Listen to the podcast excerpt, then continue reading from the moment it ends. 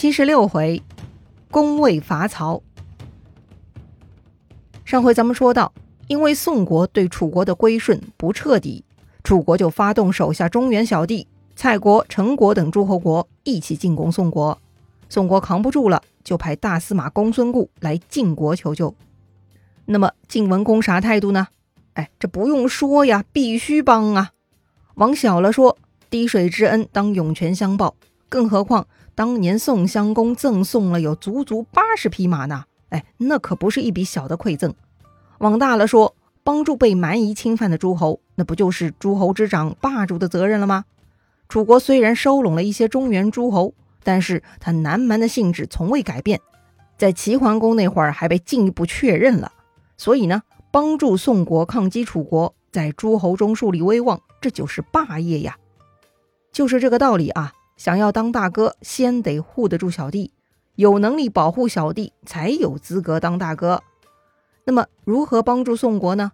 直接出兵去宋国跟楚军对战吗？哎，这可不行。一方面呢。这么干，晋国未必有胜算。另一方面，楚国呢也对重耳有恩，如果直接兵戎相见，呃，似乎也说不过去。哦，这样啊，那咋办呢？胡衍呢就提出了一个好办法，说呀，晋国不能直接打楚国，但是晋国可以打曹国和魏国呀。一方面，曹国和魏国曾经在重耳流亡时对他不敬，打这两个国家师出有名，合情合理。还能树立晋国的威信，关键呢，这两个国家如今就是楚国的马仔，他们挨打了，楚国就会去帮忙，这样嘛，自然而然就能解除楚国对宋国的包围了，不是一举两得吗？哎，这个主意听上去不错哈，晋文公呢立刻采纳了。不过想来这次出征不会那么简单，为了确保军队的战斗力和灵活性，晋文公决定要重新编制军队。将原来晋国的二军改编成上中下三军，每一军呢都有将和佐，将就是主帅，佐呢就是副帅，三军将佐一共六个人。这六个人呢后来也被称为晋国六卿。六卿之中，中军的主将最高级，称为正卿。晋国六卿啊都非常能干，他们呢出将入相，出征可为将帅，入朝可为宰相，那都是文武全才呀。所以啊，晋国发展到了后来，这些文武全才呢，就把国君给踩扁喽。不过呢，那都是后话啊。人才嘛，就好像是工具，驾驭不好，自然反受其害呀。说回眼前，三军编制完毕，晋文公就任命了第一批的六卿。首先呢，要定下中军主将，也就是正卿之位。这个位置最高，该定谁呢？是胡衍还是赵崔呀？哎，都不是。赵崔提议。细胡注重道义，很适合这个位子。细胡，哎，这是哪一位呀？这个人呢，其实也是重耳流亡团成员之一。他为人敦厚，才德兼备，晋文公也很认可。于是细胡担任中军将，他的弟弟细真担任中军佐。另外，胡毛被派为上军将，胡衍为上军佐。这个呢，是胡衍谦让的。本来晋文公的意思是让胡衍当主将。但胡衍呢，让给了自己的哥哥，哎，也算是美德啊。再说夏军，晋文公想任命赵崔当夏军将，但是呢，赵崔又推辞了。他推荐了栾枝跟先轸，由栾枝当夏军将，先轸为夏君佐。这个赵崔果然是品德高尚啊！这种新兴的高级岗位，正常人都是抢着要的。然而赵崔却是一心一意推荐别人，因为他很明白，僧多粥少。如果谁都抢着要，那只是为难领导啊！果然，赵崔如此谦让，反而让晋文公过意不去，总是惦记着要补偿他。后来，赵崔和他的继承人都得到了大大的好处。你看啊，这就是人生智慧了。如果条件允许，还是不要计较一时得失的好。言归正传，军队编制完毕，晋文公就亲自率军出征了。晋文公所乘坐的战车由荀林父驾车。魏抽担任车右，通常能为国君驾车陪同坐车，那是一种非常高尚的荣誉。这两个人被选上，显然是晋文公对他们很看重。魏抽呢，前面咱们介绍过，是跟着重耳流亡的。另外那个驾车的荀林父，他的爷爷呢，就是晋献公的托孤重臣荀息。荀息受到晋献公的临终托付，一心支持骊姬的势力，先后扶立了奚齐和卓子，但是他们都被李克杀害了。荀息觉得愧对晋献公，最后也是自杀身亡。说起来呢，这个荀息对重耳并不友好，可是为啥他的孙子还能担任重要岗位呢？哎，这就是大家族的实力了啊！在晋国呢，荀氏一族也是枝繁叶茂，荀息自杀而没有干出叛逆国君的事情。这样呢就不会太影响家族，只要后代有才能，还是有机会被重用的。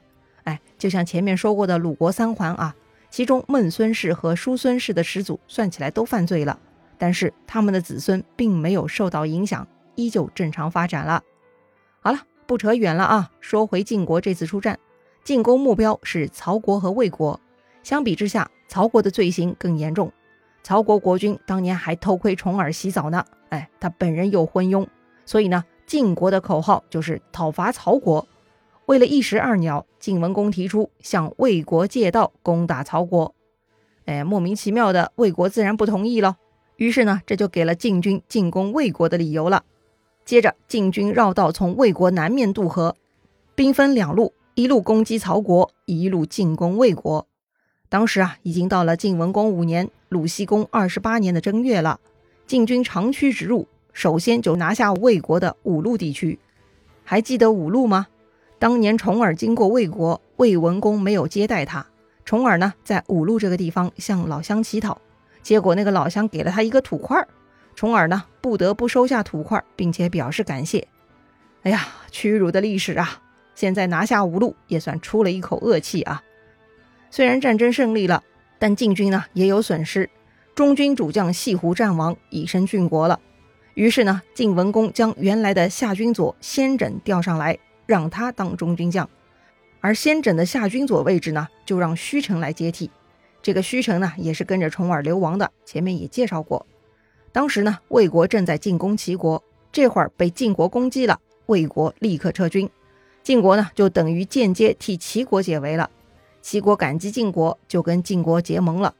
看到晋国来势凶猛，魏国呢也想加入结盟，想跟齐国、晋国握手言和。真是想得美啊！晋文公的这次行动中，魏国就是刺激楚国的一颗棋子，怎么可能轻易跟魏国握手言和呢？所以晋文公没有同意。话说呀，此时魏国国君已经不是当年那个不接待重耳的魏文公了，现在的国君呢是他的儿子，叫魏成公。魏成功啊，为人狡猾，不怎么有担当，对于国家大事呢，也不太有远见。先前他发现楚国强大，就巴结楚国，跟楚国联姻。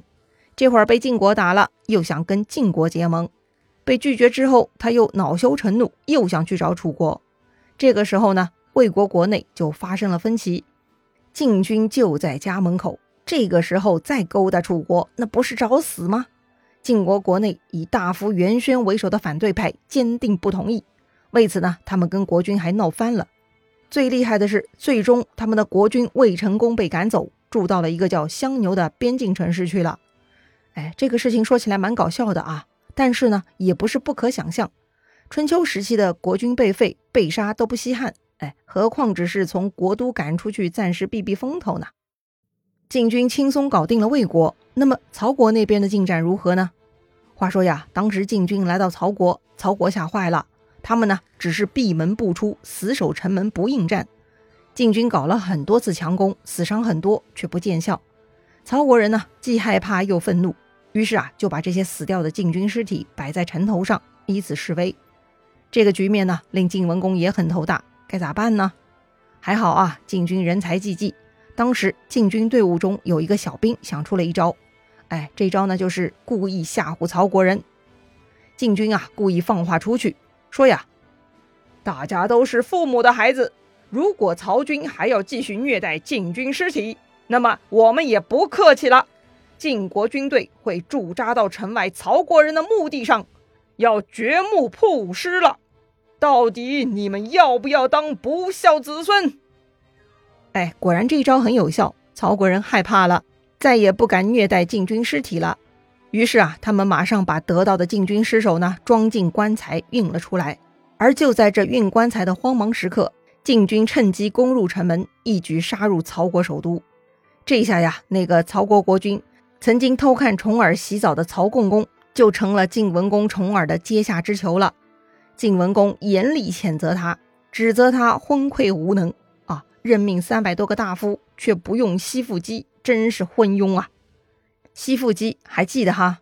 他老婆很有眼光，当时就看出重耳有前途，特地让丈夫结交重耳的。果然，如今攻破曹国，晋文公下令。不准军兵闯入西附姬和他族人的住宅，以报当年馈赠食物跟玉璧之恩。好吧，当眼光好的好人还是很值得的呀。不过呢，很可惜，这个中间啊还是出了问题。虽然晋文公已经下令要赦免西附姬和他的族人，但是呢，居然还是有晋国军兵不顾军令，我行我素，放火烧掉了西附姬的房子，把西附姬还给烧死了。哎呀，这都是谁干的呀？这是严重犯罪呀！其一，这是违背国君之令，就是大罪；其二，这么干还破坏了晋文公的霸业呀！哎，晋文公说是报恩，他看似私人交往，实际上这也是一种外交行为，说明晋国奉行的是有恩必报、恩怨分明的国策，这是晋文公成就霸业的重要一步啊！可惜啊，居然被这些不长眼的家伙给破坏了呀！到底是谁干的呀？晋文公下令彻查，很快下面来报是魏抽和颠邪指使他们的部队放的火呀。还记得这两位吗？魏抽和颠邪都是曾经重耳流亡团的成员，特别是魏抽，这回还是晋文公的车右啊。要说他俩没有理由要背叛晋文公啊，到底他们是为什么要公然违抗国君命令，破坏晋文公的大业呢？哎呀，这个事儿啊，说来话长，精彩故事啊，咱们下一回接着聊。